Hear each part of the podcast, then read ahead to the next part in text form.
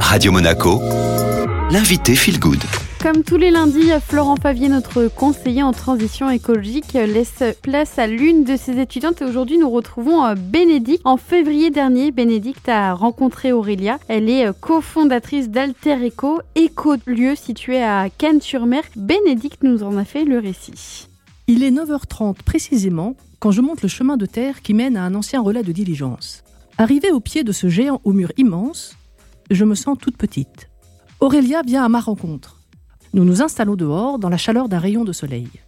Aurélia habite ici et est cofondatrice d'Alter Eco, un projet colossal qui consiste à transformer cet ancien poste de diligence et ses 3 hectares de terrain en écolieu. Ce lieu rescapé du passé reprend vie. Il devient les racines d'une aventure humaine résolument tournée vers le futur. Aujourd'hui, ils sont quatre à y habiter et seront bientôt 15, dont 6 en situation de handicap.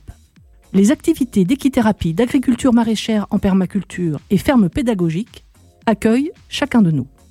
Une aventure qui affiche fièrement sa raison d'être. Tisser l'étoile du vivant. Une étoile invite au rêve.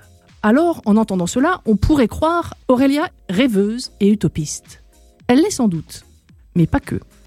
Une étoile permet aussi de ne jamais perdre son cap, Aurélia est tout entière dans la réalité de notre époque et affronte avec les cofondateurs, bénévoles et sociétaires le cortège de défis indissociables d'un tel projet.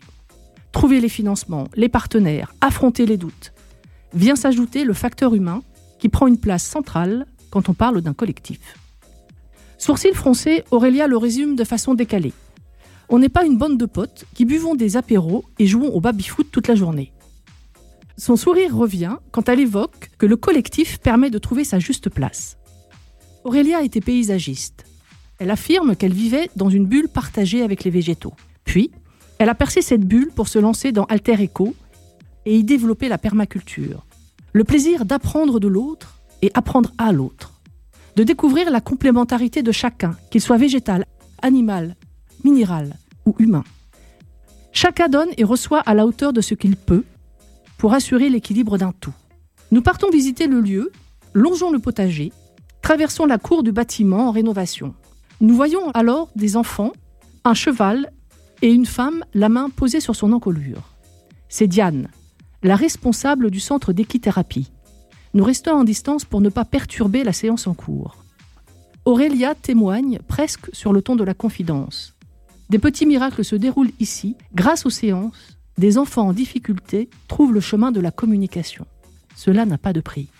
Quand je lui demande comment elle voit l'avenir, elle me répond joyeux. Je suis reparti d'Alter Eco rempli d'énergie et d'optimisme. Sur le chemin du retour, il me semble entendre la voix de Jean Dormesson affirmer Vouloir être heureux seul est une folie. Vous avez le droit d'être heureux, mais il vaut mieux que les autres le soient aussi.